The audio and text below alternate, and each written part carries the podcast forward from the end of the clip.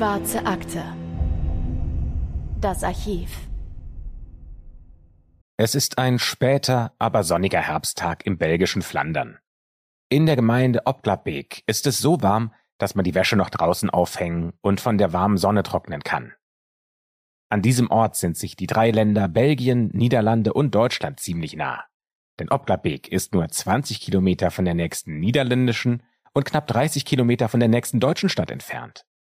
Es ist eine kleine Gemeinde mit großen Industriegebieten und vielen Feldern drumherum.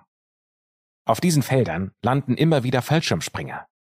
Sie starten vom nahegelegenen Flugplatz in Zwartberg und springen dann über der Gegend ab. Auch heute, am 18. November 2006, kreist dort wieder eine Cessna.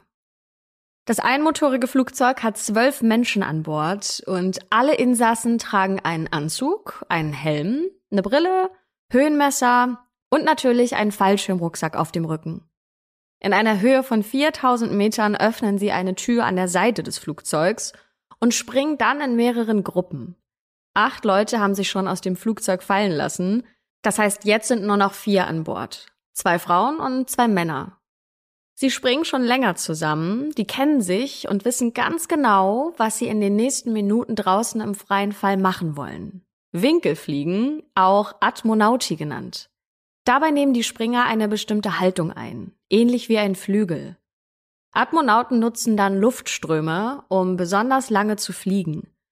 Die vier Springer haben auch eine Sternformation geplant, bei der sich alle im freien Fall an den Händen festhalten wollen. Die kalte Luft strömt ihnen entgegen, als sie das Signal in ihren Helm hören und sich aus dem Flugzeug fallen lassen. Das Gefühl des freien Falls, das Adrenalin pumpt durch den ganzen Körper, als sich drei der vier an den Händen fassen. Eine Springerin hat den Einsatz verpasst und springt wenige Sekunden später ab. Aber das reicht schon, und sie kann nicht mehr zur Gruppe dazustoßen. Die Cessna ist längst nicht mehr zu hören. Da ist nur noch das laute Rauschen des Luftstroms, der an allen Springern vorbeizieht und die eckigen Felder unter ihnen, die immer größer werden. Das Rauschen dauert 57 Sekunden, dann hören alle vier ein Audiosignal in ihren Helmen. Und sie wissen, was das bedeutet. Hände loslassen, nach hinten greifen und an der Reißleine ziehen. Es öffnen sich drei Hilfsschirme.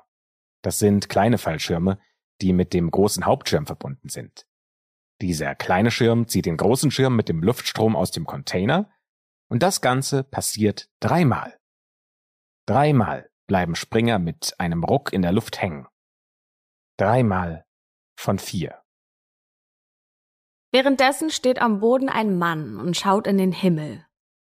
Luke hat schon oft Fallschirmspringer in der Gegend beobachtet. Das heißt, auch dieses Mal sieht er die Vierergruppe in der Luft und registriert, wie drei Fallschirme aufgehen. Drei von vier. Es sieht aus, als würde ein riesiger Stein in Richtung Boden schnellen. Aber das ist kein Stein, sondern ein Mensch. Alles passiert unglaublich schnell und in weniger als einer Minute beobachtet Luke, wie die Person am Himmel immer wieder hinter sich an den Rucksack greift, an Griffen und Seilen reißt, und er sieht, wie einer der Fallschirmspringer versucht, sich zu drehen, um schneller nach unten zu gelangen. Er hört außerdem Schreie, und dann ist der Himmel plötzlich leer. Paula hat das Haus noch nicht lange verlassen. Sie geht mit einem Wäschekorb in den Garten auf die gespannte Leine zu, um das sonnige und warme Wetter nochmal auszunutzen. Ihr Korb ist noch fast voll, als sie dieses Rascheln hört. Gerade laut genug, um die Stirn zu runzeln. Und dann hört sie einen dumpfen Schlag. Paula zuckt zusammen und bewegt sich nicht. Es ist totenstill. Mit hochgezogenen Schultern blickt sie zuerst reflexartig nach oben in den Himmel, da sieht sie Fallschirmspringer lautlos durch die Luft gleiten, und dann dreht sie sich um. Vier Meter von sich entfernt sieht sie weißen Stoff im Gebüsch. Sie sieht ein Bein und einen Fuß und greift dann mit zitternden Händen nach dem Telefon. In der Nähe landet der erste Fallschirmspringer auf einem Feld, reißt sich den Schirm vom Rücken und schreit. Und damit herzlich willkommen zu einer neuen Folge der Schwarzen Akte. Wie immer mit Christopher Bücklein. Und wie immer natürlich mit der wunderbaren Anne Lugmann. Und bevor wir in den Fall starten, möchten wir eine ganz kurze Warnung aussprechen. Denn neben Mord sprechen wir in dieser Folge auch über Suizid und Depression. Solltet ihr euch also mit diesen Themen nicht wohlfühlen, dann hört euch diese Folge entweder gemeinsam mit einer vertrauten Person an oder gar nicht. Wenn ihr selbst mit Depressionen oder suizidalen Gedanken kämpft, dann holt euch bitte Hilfe und ähm, schaut dazu am besten in die Beschreibung, denn da haben wir euch ein paar Adressen verlinkt. Wie ihr schon gehört habt, beginnt der Fall, über den wir heute sprechen, einige tausend Meter in der Luft, direkt über der Leisterstraat in der Gemeinde Opklabeek in Belgien. Es ist der 18. November 2006, ein Samstag. Marcel, Tom, Els und Babs sind wie fast jeden Samstag gemeinsam mit dem Fallschirmspringerclub unterwegs. Für sie ist das Routine. Samstags wird nachmittags gesprungen und abends verbringen sie die Zeit miteinander. Auch an diesem Samstag im Spätherbst ist zunächst alles ganz normal. Die vier erfahrenen Springer sind auf 4000 Meter Höhe, fallen aus dem Flugzeug, machen eine Formation und öffnen ihre Fallschirme. Aber dieses Mal geht etwas schief. Der Fallschirm von Els öffnet sich nicht. Mit fast 200 Stundenkilometern rast sie im freien Fall auf die Erde zu. Marcel, dessen Fallschirm sich planmäßig geöffnet hat, kann nur zusehen, wie Els verzweifelt an ihren Griffen reißt und versucht, den Reserveschirm zu öffnen. Ein Anwohner, Luke, beobachtet das vom Boden aus. Er hört Marcells Schreie. Paula, die Seniorin, die gerade die Wäsche aufhängt, bekommt von all dem nichts mit. Erst als Els nur wenige Meter neben ihr auf dem Boden aufschlägt, realisiert sie, was passiert ist. Sie kann nichts mehr tun, als ihren Mann und den Notruf zu verständigen, denn sie muss einen Schock erlitten haben. Fallschirmspringer Marcel ist währenddessen gelandet. Als er sich den Schirm vom Rücken reißt und schreit, da ist ihm klar, dass Els den Fall nicht überlebt haben kann. Er rennt vom Feld in die Wohnsiedlung und Anwohner werden später erzählen, wie sie Marcel durch die Straßen haben rennen sehen. Panisch, aufgelöst und auf der Suche nach Els. Er rennt an den großen und schönen Einfamilienhäusern vorbei und vor einem steht bereits ein Rettungswagen. Verzweifelt rennt er an dem Haus vorbei in den Garten, wo ihn die Rettungskräfte dann aber aufhalten und Marcel schreit und brüllt, etwas muss mit dem Fallschirm gewesen sein. Das Bild vor ihm ist grauenvoll, denn am Boden im Garten knien zwei Mediziner und versuchen Els wiederzubeleben. Els ist blass und bewegt sich nicht. Nur an ihren Ohren und am Mund sind Blutspuren zu sehen. Els hat den freien Fall nicht überlebt.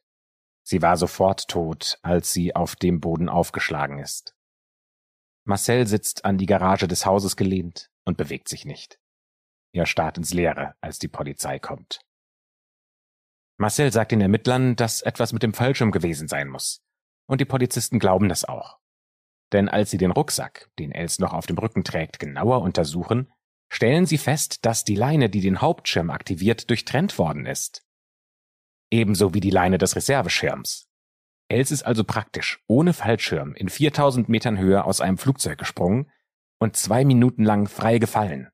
Was bei dieser Vorstellung ganz besonders grausam ist, ist, dass sie mindestens die Hälfte der Zeit lang genau wusste, was passieren wird, und dass sie wusste, dass sie diesen freien Fall nicht überleben wird. Els ist 38 Jahre alt, verheiratet und Mutter von zwei Kindern. Die Kinder heißen Vincent und Carol und sind 13 und 15 Jahre alt. Gemeinsam mit ihrem Ehemann Jan wohnen die vier in der Gemeinde Ranst bei Antwerpen, das ist ungefähr eine Autostunde von der Fallschirmgemeinde Obglabeek entfernt. Diese Strecke fährt Els jedes Wochenende, denn die Wochenenden verbringt sie immer beim Fallschirmspringen. Insgesamt hat sie schon über 2300 Sprünge hinter sich gebracht. Das heißt, sie ist eine sehr erfahrene Fallschirmspringerin. Und auch ihr Mann Jan ist früher aufgesprungen. Der verbringt jetzt aber mehr Zeit mit seinem Juweliergeschäft und bei der Restaurierung von alten Uhren. Es ist ja Alltag, erzählt Ehemann Jan später der Polizei. Jeder hat Zeiten für sich und so sind sie glücklich. Die Wochenenden waren die Zeit von Els, die sie mit dem Fallschirmspringen verbracht hat. Seit mehreren Jahren fährt sie dafür immer in die Nähe der Gemeinde Obgladbeek in den Fallschirmspringerclub in Zwartberg. Dort springt auch Marcel, der aus Eindhoven in den Niederlanden an den Wochenenden eine Autostunde dorthin fährt. Els und Marcel verstehen sich von Anfang an blendend. Die Fallschirmspringtruppe trifft sich jeden Samstag zum Springen und auch zum Party machen. Und alle übernachten gemeinsam in Zwartberg. Und irgendwann beginnt Els bei Marcel in Eindhoven zu übernachten. Und nicht nur das. Die beiden beginnen eine Affäre. Für die Polizei ist das keine große Herausforderung, all das herauszufinden, denn alle in diesem Fallschirmclub wissen davon Bescheid. Einige glauben sogar, dass Els und Marcel ein richtiges Paar sind und Els geschieden ist. Els Ehemann Jan weiß von der Affäre allerdings nichts. Das sagt er der Polizei und laut den Akten und Aussagen der Chefermittler glauben sie ihm das auch. Sie durchsuchen dennoch sein Haus in Ranst, nehmen den Laptop von Jan mit und auch den Kalender von Els. Und erst da, so erzählt es ein Polizist später vor Gericht, hätte Jan erfahren, dass Els eine Affäre mit Marcel gehabt hätte. Zu unserem heutigen Fall gibt es wirklich unzählige Artikel und Videos und der Fall, der später als Fallschirmmord in der Presse groß gemacht wird, der wird allein bei einer einzigen Zeitung in fast 300 Artikeln erwähnt. Einige davon haben wir euch auch mal in den Shownotes verlinkt.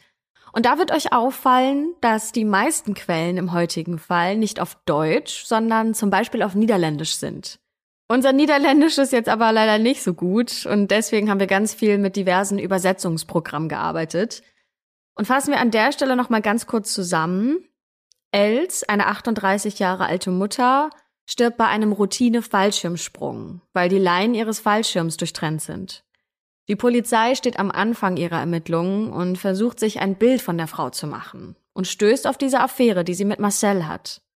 Els hat anscheinend ein Doppelleben geführt und das ziemlich erfolgreich, wenn man nach den Aussagen von Marcel, der Affäre und Ehemann Jan geht. Nicht nur die beiden werden von der Polizei befragt, auch Dutzende Zeugen in der Nachbarschaft haben den Todesfall teilweise sogar live miterlebt. Die Aussagen von Anwohnern zeigen, wie tragisch die Situation auch für Marcel gewesen sein muss. Einer berichtet der Polizei, dass Marcel durch die Straßen gerannt wäre und immer wieder nach Els geschrien hätte. Ein anderer sagt, Marcel hätte laut in der Luft geschrien. Marcel selbst sagt der Polizei, dass Els seine große Liebe war. Und für ihn muss das schrecklich gewesen sein. Er musste zusehen, wie sie diesen freien Fall durchlebt hat und konnte selbst nichts mehr tun. Die Polizei schließt aber aus, dass er ein Motiv hat, Els umzubringen. Denn er ist verliebt und völlig verzweifelt. Und auch, dass Els sich selbst umgebracht haben könnte, das ist für die Ermittler irgendwie unlogisch. Els hat gerade erst zwei Sprunggutscheine für sich und Marcel in Zwartberg gekauft.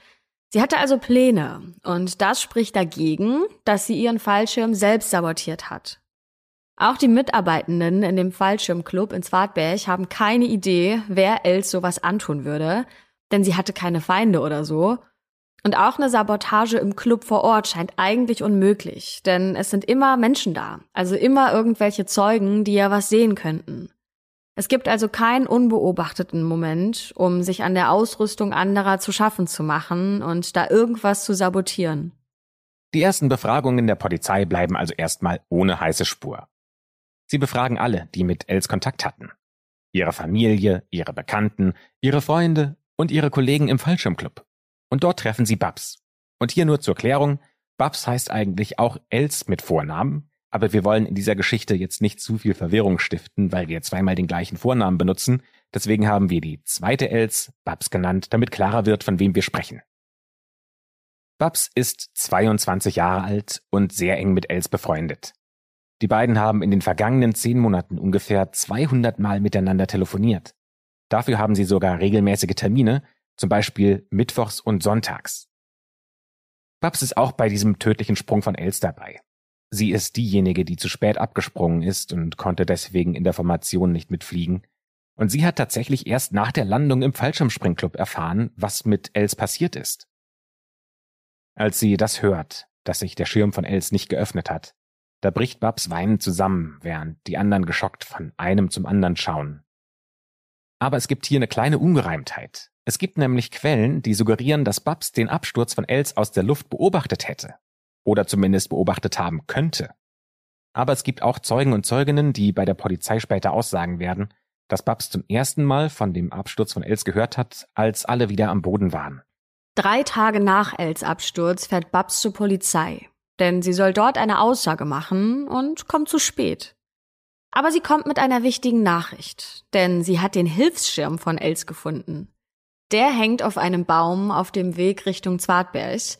Und die Ermittler sind erstmal ein bisschen verwirrt, denn dieser Hilfsschirm war bisher verschwunden, weil die Schnur ja durchtrennt wurde. Zusammen mit der Feuerwehr machen sich also alle auf den Weg zu der Stelle, wo der Schirm tatsächlich um die 15 Meter hoch im Baum hängt. Die Ermittler macht das stutzig, denn das ist kein normal großer Fallschirm, sondern der Hilfsschirm ist laut Zeitungsartikeln in etwa so groß wie ein Handtuch. Wie hat Babs den aus dem Auto heraus so weit oben im Baum sehen können? fragen sich die Ermittler. Babs erzählt den Ermittlern, dass sie sich auf der Strecke verfahren hat und den Schirm nur durch Zufall entdeckt hat. Als die Polizei mit den Feuerwehrleuten spricht, die den Schirm aus dem Baum holen, da bekommen sie aber eine ganz andere Geschichte zu hören. Denn Babs soll den Feuerwehrleuten gesagt haben, dass sie ganz gezielt nach dem Schirm gesucht hat. Außerdem sagen Bekannte von Babs, dass sie sich in dieser Gegend sehr gut auskennen würde und es eigentlich nicht möglich ist, dass sie sich hier verfährt. Aber warum sollte Babs in diesem Punkt lügen? Es ist sofort klar gewesen, dass die Reißleinen im Schirm sabotiert wurden, das war ja auch ohne diesen Hilfsschirm klar. Und es gibt keine DNA-Spuren, die weiterhelfen könnten. Die Ermittler befragen Babs nach ihrem Fund routinemäßig weiter. Und in ihrem Leben finden sie einige Informationen, die sie als mindestens Warnsignale einstufen. Denn Els und Babs sind nicht nur Freundinnen mit dem gleichen Vornamen, sie haben nicht nur das gleiche Hobby, nämlich Fallschirmspringen, sondern die beiden lieben auch den gleichen Mann. Die 22-jährige Babs kommt aus einer kleinen Gemeinde, die westlich von Brüssel liegt und die etwas über eine Autostunde von dem Fallschirmspringclub entfernt ist. Babs studiert, um Grundschullehrerin zu werden. Sie ist eine etwas rundlichere Frau mit schulterlangen Haaren und ihr Vater stirbt, als sie zwei Jahre alt ist, bei einem Arbeitsunfall. Das heißt, sie hatte keine leichte Kindheit. Sie leidet an Depressionen und hat eine Essstörung. Babs hat auch immer wieder Suizidgedanken und Fallschirmspringen macht sie eher als Hobby, denn da fühlt sie sich gut, erzählt sie später der Polizei. Babs gilt mit ihren 300 Sprüngen noch als unerfahrene Springerin. In Zwartberg lernt Babs 2004, also drei Jahre vor dem Absturz von Els, dann Marcel und Els kennen. Mit den beiden ist sie auch eng befreundet und besonders Els hilft Babs in schwierigen Zeiten immer wieder mit Worten. So erzählt es Babs zumindest den Ermittlern. Ja, und irgendwann scheint aus der Freundschaft zu Marcel mehr geworden zu sein. Im Jahr 2005, ein Jahr vor Els Absturz, kommen sich Marcel und Babs näher. Zu dieser Zeit hat Els Rückenprobleme und kann an einigen Wochenenden nicht beim Springen dabei sein, und genau in dieser Zeit fangen Babs und Marcel an, miteinander zu schlafen. Babs versucht sich das später so zu erklären. Ich habe gedacht, ich bin es nicht wert zu leben. Ich habe mit Komplexen zu tun und habe Zustimmung von anderen gebraucht, dass ich etwas wert bin. Und sie selbst erzählt, dass es ihr immer klar gewesen wäre, dass sie hinter Els nur auf Platz zwei stehen würde. Sie sagt, ich wollte die Beziehung zwischen Marcel und Els nicht kaputt machen. Natürlich wird auch Marcel zu dieser doppelten Affäre gefragt, und er antwortet auf die Frage, warum er denn etwas mit Babs angefangen hätte, dass er das nicht erklären kann, er hätte Babs immer klar gemacht, dass er sich zwischen den beiden Frauen für Els entscheiden würde. Und er sagt, ich hatte Angst, ihre Gefühle zu verletzen. Ich hatte Angst, dass sie Els oder ihrem Ehemann etwas sagt. Ja, und so gibt es jetzt also zwei Affären. Die verheiratete Els, die mit Marcel eine Affäre hat, und Marcel, der wiederum eine Affäre mit Babs hat. Und Els und Babs sind befreundet. Eine Dreiecksbeziehung, die laut Marcel und Babs so funktioniert. Freitags ist immer Babs bei Marcel in Eindhoven und samstags dann Els. Und Els, die weiß ja von all dem nichts. Und das ist schon ziemlich krass, also eine verwirrende Dreiecksbeziehung mit Marcel in der Mitte. Aber das hilft im Mordfall von Els nicht unbedingt weiter. Oder? Die Polizei fragt sich, wer denn ein Motiv und vor allem auch eine Gelegenheit gehabt haben könnte, Els umzubringen. Der Fallschirm stand in der Woche vor dem tödlichen Sprung zum Beispiel mal in Swartberg im Fallschirmclub. Da kommt aber eigentlich niemand dran. Dann stand er natürlich auch einmal in Els Zuhause. Da könnten also Ehemann Jan oder die Kinder in Frage kommen. Und dann stand er ja noch einige Zeit in Eindhoven. Und da waren Marcel und Babs. Werbung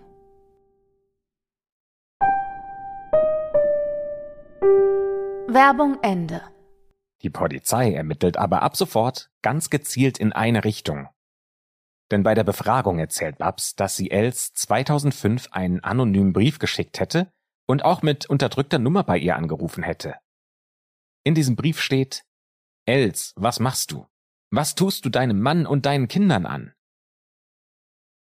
Babs sagt direkt in der ersten Befragung bei der Polizei, dass sie diesen Brief geschrieben hätte und sie auch diese anonymen Anrufe bei Els getätigt hätte. Sie sagt auch, dass sie in dieser Zeit von Marcel wegkommen wollte, es ihr aber schwer gefallen wäre, diese Entscheidung selbst zu treffen. Und es wäre ein Fehler gewesen, diesen Brief zu schreiben. Wie aber jetzt dieser Brief ihre Affäre mit Marcel beenden soll, das kann sich keiner so richtig erklären. Ganz im Gegenteil, die Polizei sieht darin sogar ein Motiv. Denn schläft man als beste Freundin mit dem Freund der Freundin und droht dann noch, das Ganze dem betrogenen Ehemann zu verraten, dann klingt das eher nach Erpressung. Und für die Polizei wird Babs damit ab sofort zu Hauptverdächtigen. Die Polizei findet dann heraus, dass das Trio, also Els, Babs und Marcel, eine Woche vor dem Tod von Els gemeinsam in Eindhoven waren. Am 10. November 2016, also einem Freitag, da war Babs wie üblicher freitags bei Marcel, als aber ganz plötzlich Els vor der Tür steht. Marcel sagt bei der Polizei, dass er an jenem Abend für alle gekocht habe, sie dann in der Stadt unterwegs waren und anschließend bei ihm in Eindhoven geschlafen haben. Babs auf einer Matratze im Wohnzimmer und Els und Marcel gemeinsam im Bett im Schlafzimmer. Am nächsten Tag, am Samstag, wäre ja eigentlich ein Fallschirmsprung geplant gewesen, aber das Wetter war zu schlecht dafür und die drei verbringen die Zeit gemeinsam in Eindhoven in einem Café. Els fährt dann irgendwann zurück nach Hause und Babs bleibt bei Marcel. Marcel sagt der Polizei, dass Babs extra am Auto gewartet habe, bis Els weg war, um dann wieder zu ihm zurückzukommen, denn sie hätte ja nichts bekommen an diesem Wochenende, weil Els ja da war. Das klingt für die Polizisten ganz bestimmt wie für uns nach, ja, Eifersucht. Die Polizei stellt folgende Theorie auf. Die Fallschirmsachen standen in Eindhoven im Flur. Babs hatte nicht damit gerechnet, dass Els freitags auftauchen würde und war eifersüchtig. Denn sie hat gedacht, sie müsste jetzt auf eine Matratze im Wohnzimmer ausweichen und wäre damit ja quasi degradiert. Und dann müsste sie sich auch noch mit anhören, wie Els und Marcel sich im Schlafzimmer vergnügen. Die Polizei glaubt, Babs wollte Marcel für sich haben. Und dafür musste Els aus dem Weg geräumt werden. Aber ist Babs tatsächlich zu sowas in der Lage? Die Polizei glaubt, ja, denn sie hat ja auch diesen anonymen Brief geschrieben und hat wegen des Hilfsschirms gelogen. Außerdem gibt es Leute aus dem Fallschirmclub, die sagen, dass Babs eine Drama Queen wäre, die alles nur schwarz oder weiß sieht, die aufdringlich wäre und die hoffnungslos nach einem Mann suchen würde. Es gibt also schon Indizien, nur Beweise. Die gibt es nicht. Babs hingegen weist alles zurück und sagt später, ich kenne nur drei Leute, die es getan haben könnten. Marcel, Els Mann und mich. Aber ich habe kein Motiv. Els war enger an meinem Herzen als Marcel. Sie war die einzige, die mich verstanden hat und wusste, wie ich mich fühle. Die Polizei beauftragt jetzt forensische Psychiater, die Gutachten über Babs erstellen sollen. Einige halten Babs für narzisstisch und sagen, sie habe eine psychopathische Persönlichkeitsstörung. Andere wiederum halten sie nicht für eine pathologische Lügnerin, sondern für eine Frau mit ADHS und einer Borderline-Persönlichkeitsstörung. Einigen können sich die Experten aber nicht. Die Polizei versucht weiter Beweise zu sammeln, stellt aber schließlich eine Akte voller Indizien zusammen. Und dann versucht Babs, sich einen Monat nach Els Tod das Leben zu nehmen. Sie schreibt einen Abschiedsbrief an Marcel. Darin beteuert sie ihre Unschuld und sagt, dass sie ihn lieben würde. An diesem Tag, so ermittelt das die Polizei, soll Marcel Babs noch zurückgewiesen haben. Es heißt, Babs wäre nach dem Tod von Els aufdringlich gewesen. Sie hätte Marcel immer wieder besucht und hätte versucht, mit ihm zu schlafen. Aber Marcel hätte Babs vor die Tür gesetzt. Am nächsten Tag sollte Babs eigentlich für eine zweite Befragung bei der Polizei erscheinen. Das Ganze spielt sich im Dezember 2006 kurz vor Weihnachten ab. Aber dann hat sie diesen Suizidversuch, sie kann jedoch gerettet werden und kommt in eine Klinik. Und im Januar 2007, Nur wenige Wochen später beantragt die Polizei schließlich einen Haftbefehl gegen Babs. Sie kommt in Untersuchungshaft und die Polizei und die Staatsanwaltschaft suchen weiter nach Beweisen für ihre Schuld. Zum Beispiel finden sie heraus, dass es in den USA bei einem Fallschirmsprungfestival mal einen komischen Vorfall mit einem Ex-Freund von Babs gegeben hat. Es gibt unterschiedliche Geschichten, was da genau passiert ist, aber Babs soll betrunken mit einem Auto über eine Startbahn und gegen einen Flugzeugflügel gefahren sein. Auf dem Dach des Autos soll ihr Ex-Freund gesessen haben. Und auf der einen Seite kann das als versuchter Mord an ihrem Ex-Freund gedeutet werden, auf der anderen Seite aber als Unfall, bei dem zu viel Alkohol im Spiel war. Letztendlich ist das Ganze aber nur eine Geschichte in der Presse, als bekannt wird, dass die Polizei sich auf Babs als Hauptverdächtige fokussiert. Die Ermittlungen laufen ziemlich schleppend, denn es gibt einfach keine physischen Beweise gegen Babs. Keine DNA, keine Schere und auch kein Messer, mit dem die Leinen des Fallschirms durchgeschnitten wurden. Es gibt nur Indizien. Deswegen sucht die Polizei nach Ungereimtheiten in den Aussagen und werden tatsächlich fündig. Denn tatsächlich ist es unklar, wo Babs am Tag nach Els Tod genau war. Sie ist nicht nachmittags, wie sie selbst ausgesagt hat, im Fallschirmspringclub. Zumindest nicht die ganze Zeit. Die Polizei vermutet, dass sie den Hilfsschirm gesucht haben könnte und haben sogar eine Theorie, die in der Zeitung The Morgen veröffentlicht wird. Babs soll ein Gespräch gehört haben, in dem es darum ging, dass eventuell der Ehemann von Els beschuldigt werden könnte, falls der Schirm gefunden wird. Warum, das können wir uns ehrlicherweise nicht erklären. Es war ja auch ohne diesen Schirm klar, dass es eine Sabotage war. Trotzdem ermittelt die Polizei auch in diese Richtung und stellt den tödlichen Sprung sogar mit Fallschirmspringern aus dem Militär nach, um so irgendwie nachzuvollziehen, ob jemand aus der Luft diesen Hilfsschirm sehen könnte. Das Ergebnis ist, ja, kann man. Aber hat das eine Bedeutung? Die Ermittler finden es einfach ungewöhnlich, dass Babs den Schirm offenbar nur zufällig gefunden hat. Wir auch, aber ein Beweis ist das ja trotzdem immer noch nicht. Mehrere Monate sitzt Babs währenddessen in Untersuchungshaft. Aus mehreren Monaten wird schließlich ein Jahr. Im Januar 2008 wird sie dann auf Kaution freigelassen. Das heißt, sie war insgesamt 13 Monate lang in U-Haft und währenddessen ist aus dem sogenannten Fallschirmmord ein Fall mit nationalem und internationalem Interesse geworden. Als Babs das Gefängnis im Januar 2008 verlässt, da sind auch Dutzende Journalisten und Journalistinnen vor Ort. Die haben natürlich über jeden Schritt der polizeilichen Ermittlungen berichtet und auch über Babs, die aus dem Gefängnis heraus immer wieder ihre Unschuld beteuert. In einem Brief an die Zeitung De Morgen schreibt sie, es gibt nur ein Wort, das die ganzen Ermittlungen zusammenfasst. Tunnelvision. Babs und ihr Anwalt kritisieren die Staatsanwaltschaft und die Polizei immer wieder öffentlich, denn es gibt ja schlicht keine physischen Beweise gegen Babs, sondern lediglich Indizien. Außerdem wurde niemand außer ihr als Verdächtiger unter die Lupe genommen. Und dann kehrt erstmal rund um diesen Fall ein bisschen Ruhe ein, die dauert zweieinhalb Jahre, und im September 2010 gibt es dann tatsächlich einen Termin für einen Prozess, und zwar gegen Babs. Sie muss sich wegen Mordes vor Gericht verantworten. Babs arbeitet mittlerweile als Grundschullehrerin und tatsächlich muss sie für die Dauer dieses Prozesses wieder in Haft am 24. September 2010 beginnt die Verhandlung gegen sie. Und es ist der Prozess des Jahres. So nennt ihn zumindest auch die Presse. Es sind so viele Medienvertreter da, dass es für die Journalistinnen und Journalisten einen eigenen Raum mit Livestream gibt. Mehr als 170 Zeugen stehen auf der Befragungsliste und das sind wirklich viele. Einfach weil dieser Prozess ein Indizienprozess ist. Die Staatsanwaltschaft hat keine forensischen Beweise, dafür aber eine 68 Seiten lange Anklageschrift, in der steht, dass es genug gibt, um Babs wegen Mordes zu verurteilen. Der Staatsanwalt sagt Folgendes. Als Fallschirmspringerin wusste sie Bescheid und hatte eine Gelegenheit, den Fallschirm zu manipulieren. Noch dazu hatte sie eine Beziehung mit Marcel, der wiederum eine Beziehung mit dem Opfer hatte.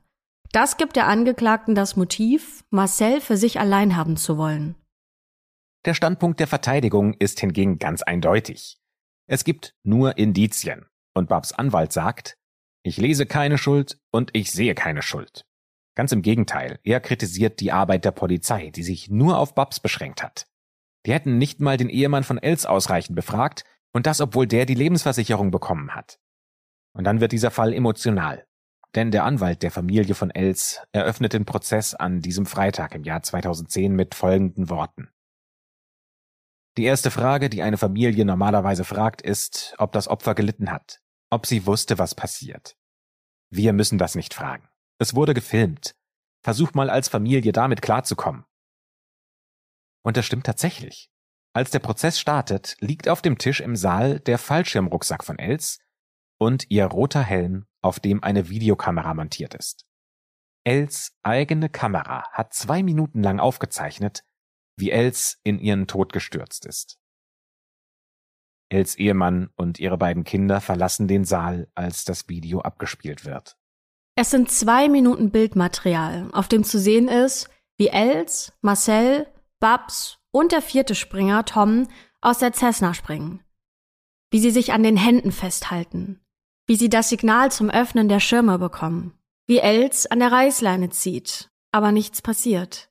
Wie sie verzweifelt versucht, an den Schnüren zu ziehen und den Reserveschirm öffnen will. Dann wird ein weiteres Video gezeigt, denn auch auf Marcells Helm war eine Kamera drauf.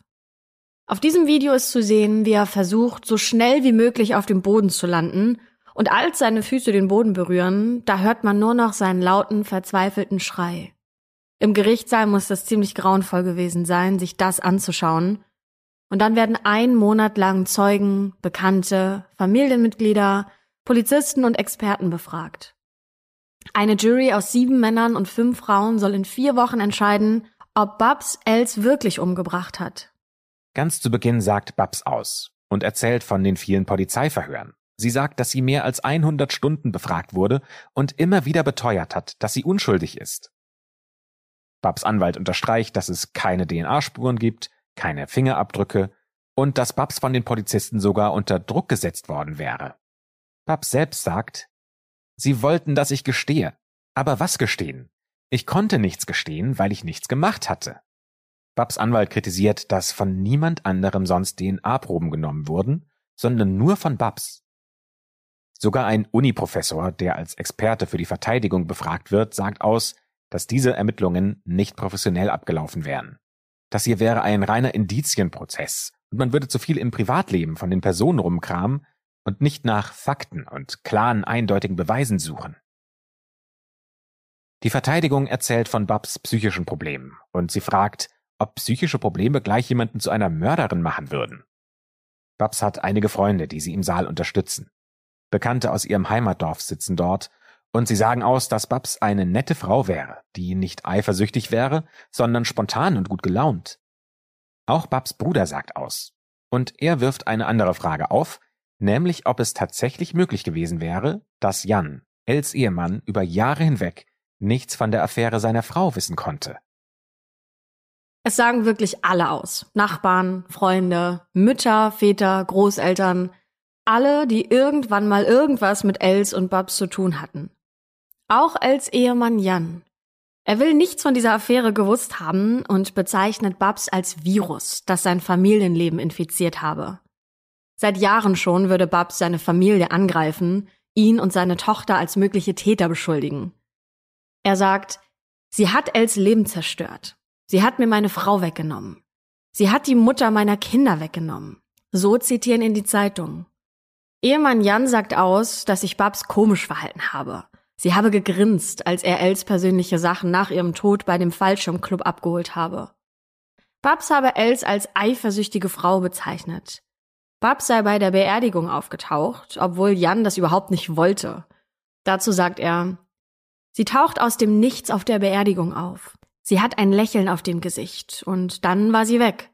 Sie hat keine Hände geschüttelt, keine netten Worte gesagt, nichts. Auch andere Zeugen sagen gegen Babs aus. Zum Beispiel gibt es Menschen, die sagen, dass sie am Tag von Els Tod viel zu emotional reagiert hätte. Denn andere Personen hätte die Nachricht, dass Els Fallschirm sich nicht geöffnet hat, mit Verwirrung zurückgelassen, und Babs wäre die einzige gewesen, die sofort weinend zusammengebrochen ist und genau gewusst hätte, dass Els tot ist. Außerdem gibt es einige Menschen, die sagen, dass sie Babs nicht wirklich mögen würden, dass sie aufdringlich wäre, dass sie nach Aufmerksamkeit von Männern geiert und dass sie sich wie eine Teenagerin verhält. Sie wäre eine Drama Queen. Auch die Polizei sagt, dass die Befragungen mit ihr ziemlich kompliziert gewesen wären, denn unter anderem hätte sie immer wieder Aussagen korrigiert. Auch Marcel sagt aus. An dem Tag ist es im Gericht bestimmt besonders voll. Marcel vermutet, dass Babs mit der Beziehung zwischen ihm und Els nicht klargekommen sei. Er hält es für das realistische Szenario, dass Babs an jenem Wochenende vor dem tödlichen Sturz den Fallschirm sabotiert habe. Marcel sagt, ich glaube, sie hat uns gehört an dem Wochenende. Samstagmorgen, wir liegen nackt im Bett, stürmt sie rein, schmeißt sich ins Bett. Ich glaube, sie rannte ins Schlafzimmer, weil sie Adrenalin hatte nach der Sabotage. Das sagt er vor Gericht. Zwar hat er keine Beweise dafür, aber trotzdem hinterlässt es bei der Jury bestimmt irgendwas. Er sagt weiter, Babs lügt über alles. Die Babs, die ich kannte, ist mit Els gestorben. Sie hat sich in einen Wolf im Schafspelz verwandelt. Marcel sagt auch aus, dass er nicht glaubt, dass Jan irgendwas mit dem Mord zu tun hat, denn er und Jan hätten beide einen Lügendetektortest gemacht und beide hätten bestanden. Übrigens werden in Belgien Ergebnisse von Lügendetektortests anerkannt, Allerdings reichen die nicht für eine Verurteilung aus. Das steht in einem Artikel der BRF Nachrichten. In der Presse gibt es damals viele Kommentare zu der Art und Weise, wie dieser Prozess abläuft. Einige kritisieren das Jurysystem und Indizienprozesse und ein Kriminologe sagt in einer Zeitung, das ist eine außergewöhnliche öffentliche Debatte geworden, weil alle fragen, hat sie es getan oder nicht? Tatsächlich gibt es sogar öffentliche Umfragen, in denen abgestimmt werden kann, ob Babs schuldig ist oder nicht. Und die meisten halten sie für schuldig.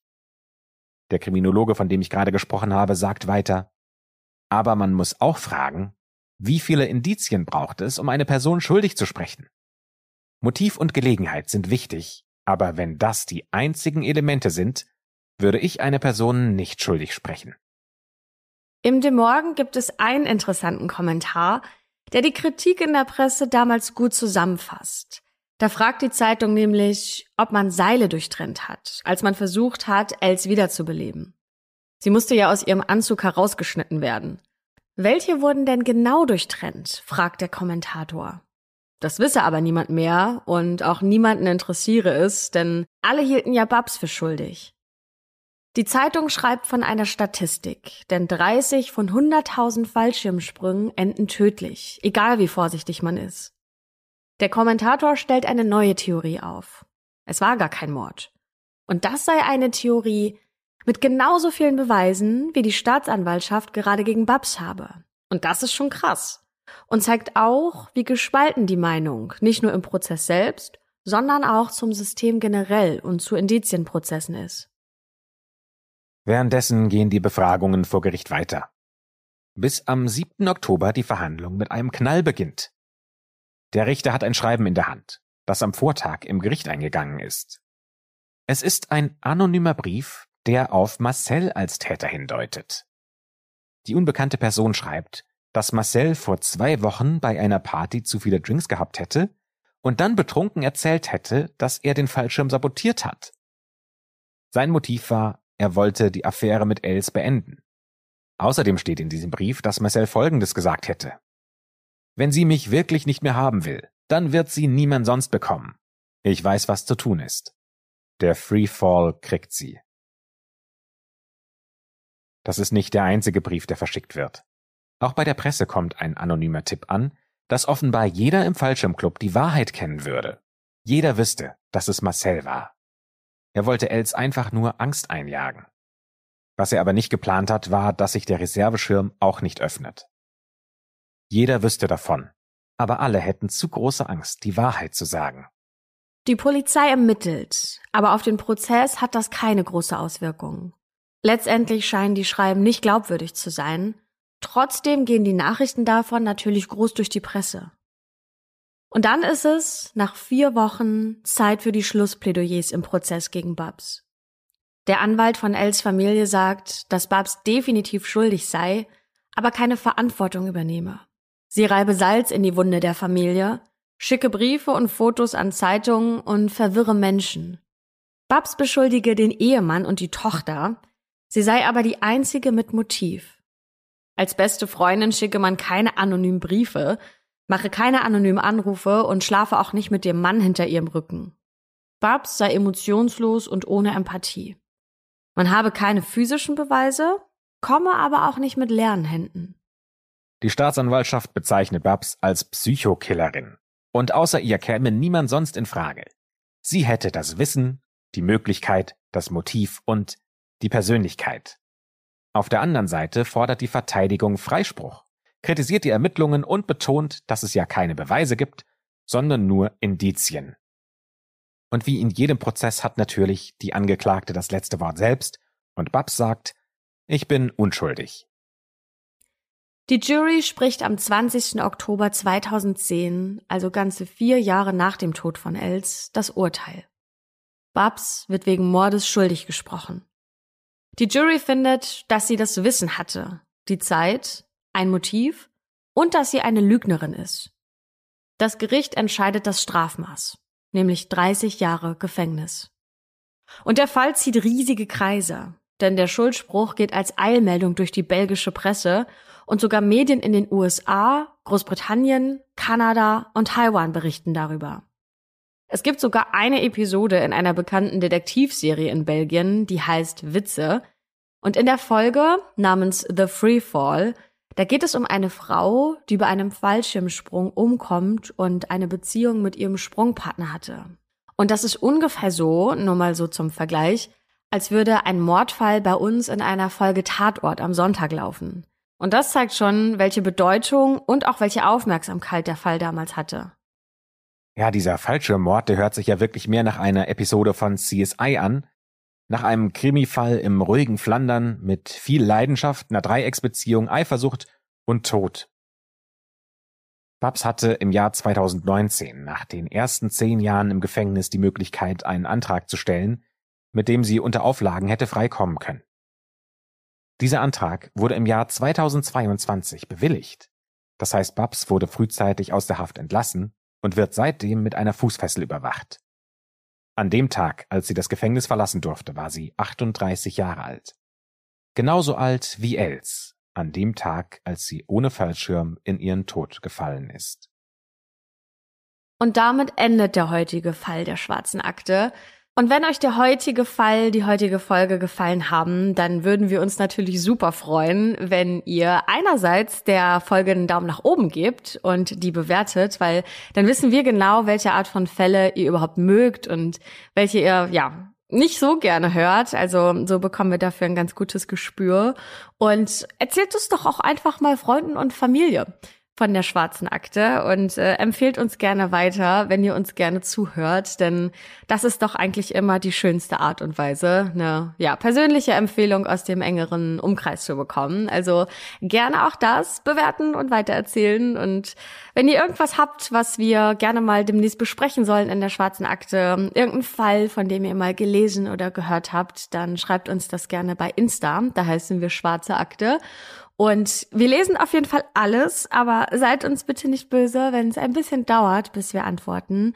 Ähm, das ja schaffen wir leider nicht jeden Tag immer jedem zu antworten, aber Gebt uns ein bisschen Zeit und dann bekommt auch ihr eine Antwort. Und ansonsten würde ich sagen, oder würden wir sagen, hören wir uns nächste Woche Dienstag wieder in einer neuen Folge der Schwarzen Akte. Bis dann.